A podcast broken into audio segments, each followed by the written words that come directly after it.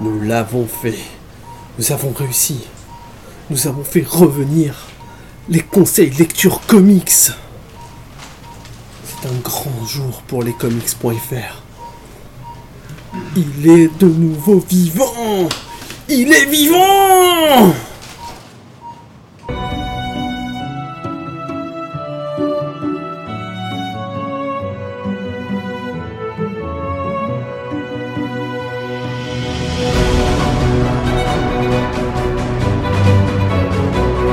Salut à tous, c'est Ch'ti, chroniqueur chez lescomics.fr. Et aujourd'hui, pour le retour des conseils lecture comics, je vais vous parler de American Vampire, qui ressort en format intégral chez Urban Comics.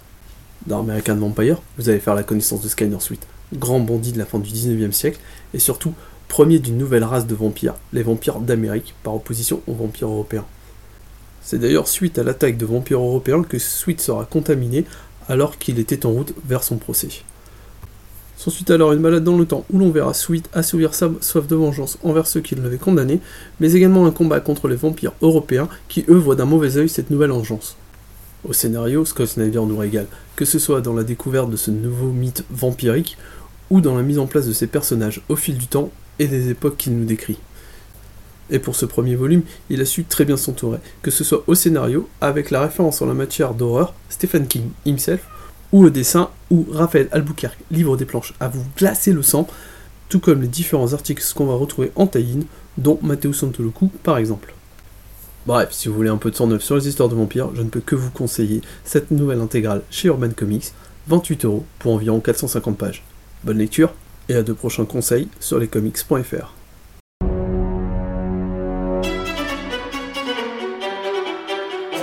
Bonjour à tous et bienvenue dans ce tout nouveau numéro du Conseil Lecture Comics. Je suis Jules de la chaîne Jules et Nico et nous faisons tous les deux partie du collectif lescomics.fr. Et je viens vous recommander un titre que j'ai particulièrement apprécié. Il s'agit d'Oblivion Song de Robert Kirkman et Lorenzo De Felici. Cette histoire se passe dans un monde similaire au nôtre où 300 000 habitants ont disparu de la surface de la Terre. On va très vite comprendre que ces centaines de milliers de personnes se sont retrouvées dans une dimension parallèle où il ne fait manifestement pas bon vivre. Ils doivent en effet évoluer au beau milieu d'une végétation abondante et cohabiter avec des monstres tout aussi dégoûtants que dangereux. Devant l'incompréhension de ce qui vient de se passer, le gouvernement va baisser les bras et abandonner les recherches après quelques années. Un seul homme a trouvé le moyen de passer d'un monde à l'autre, il s'agit de Nathan Cole, le héros de notre histoire. Son but, ramener les différents survivants qu'il pourra croiser lors de ses expéditions sur notre bonne vieille Terre. On va très vite comprendre que Nathan a d'autres objectifs qu'il tient secrets, et que tous les survivants n'ont pas un grand intérêt à revenir chez eux. Je conseille cette lecture à tous les aficionados de paranormal et de post-apocalyptique. En effet, à la lecture de ce titre, j'ai pu y retrouver ce que j'aime chez X-Files, Fringe, The Undread, Walking Dead. Le scénario est efficace, le dessin bien que particulier, le dessin est en effet particulier, mais arrivera sans nul doute à vous accrocher. Après la lecture de quelques pages, vous ne pourrez jamais imaginer quelqu'un d'autre pour mettre en image cette histoire. Kirkman, comme à son habitude, nous donne à lire des personnalités fortes qui évoluent au beau milieu d'un monde qu'ils ne maîtrisent pas. L'homme est un loup pour l'homme, et ce n'est pas dans ce récit qu'on nous dira le contraire. Trois tomes sont d'ores et déjà disponibles aux éditions Delcourt au prix unitaire de 16,50€.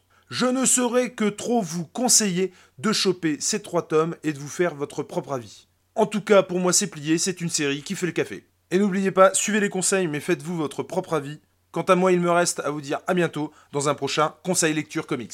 Allez, ciao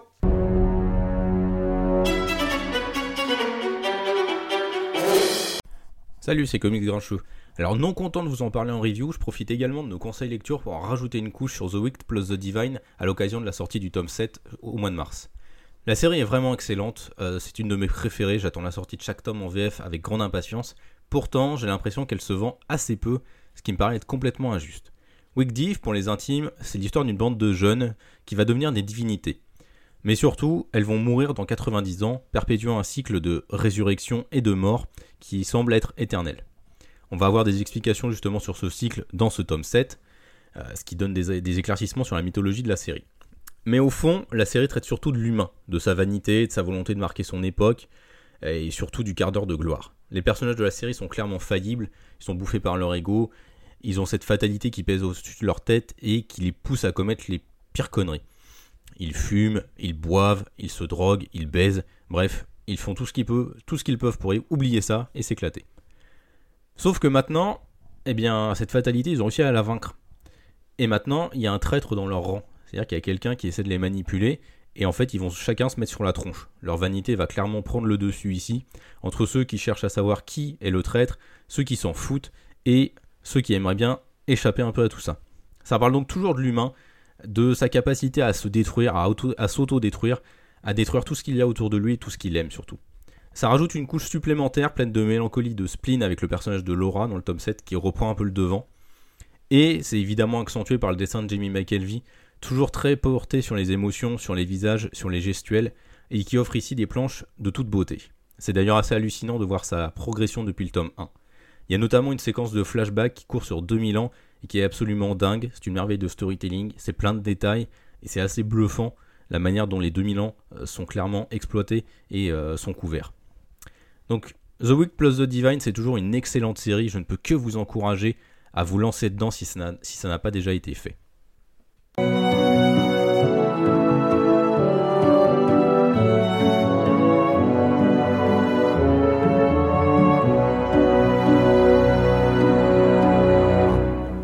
Merci pour votre écoute.